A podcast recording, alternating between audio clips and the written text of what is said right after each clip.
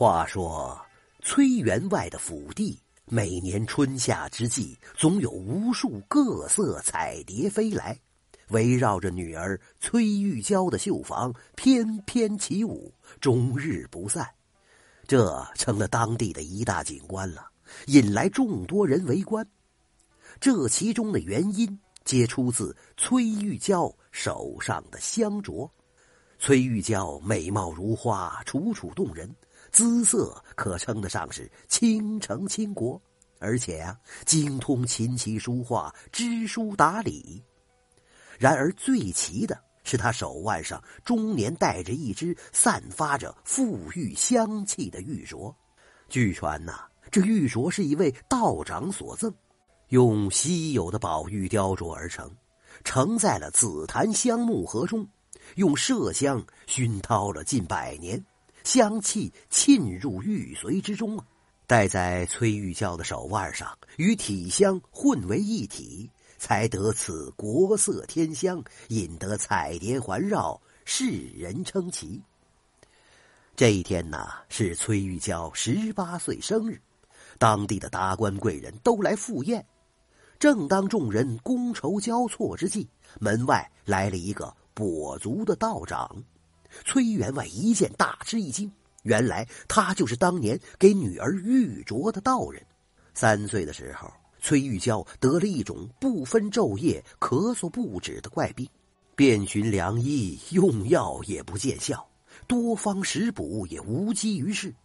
眼见病势越来越严重了，多亏此时来了这个道长，将这只香镯戴在了崔玉娇的腕上。说来也怪。这香镯一戴上，崔玉娇的咳嗽就渐渐止住了。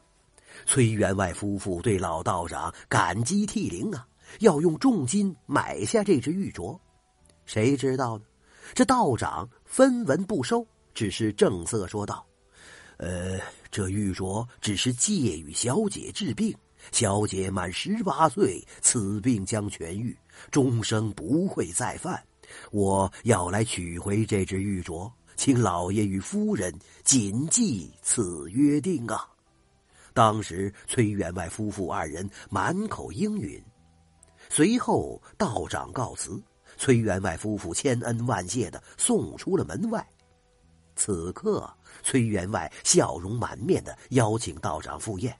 道长躬身施礼道：“呃，员外不必客气了，想必不说你也知道。”我是来索还香镯的，不料崔员外却说：“呃，我不记得道长当年曾提及此话呀。”道长一听大怒啊！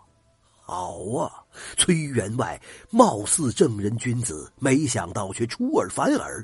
香镯我不便强取，但只怕将来你们的女儿会在劫难逃。说罢，满脸怒容，拂袖而去。崔员外并未把道长的话放在心上，倒是崔夫人得知之后，连连责怪丈夫不该言而无信。崔员外心中自有他的小算盘。巡抚大人之子刘知中前不久派人来提亲了，有意娶玉娇为妻。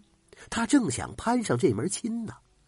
那刘知中虽说爱慕玉娇的美貌，但更痴迷香镯。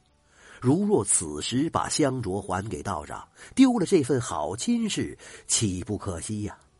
说来也怪呀，自从道长走后，玉娇就郁郁不乐，渐渐的茶饭不思了。母亲百般的询问，女儿才终于吐露其中的缘由。原来呀，前几天崔玉娇去观音寺上香，途中路过一处集市，见到一个卖画的。画上的人物惟妙惟肖，一下子把崔玉娇给吸引住了。他掀开轿帘看了又看，舍不得走，想买一幅。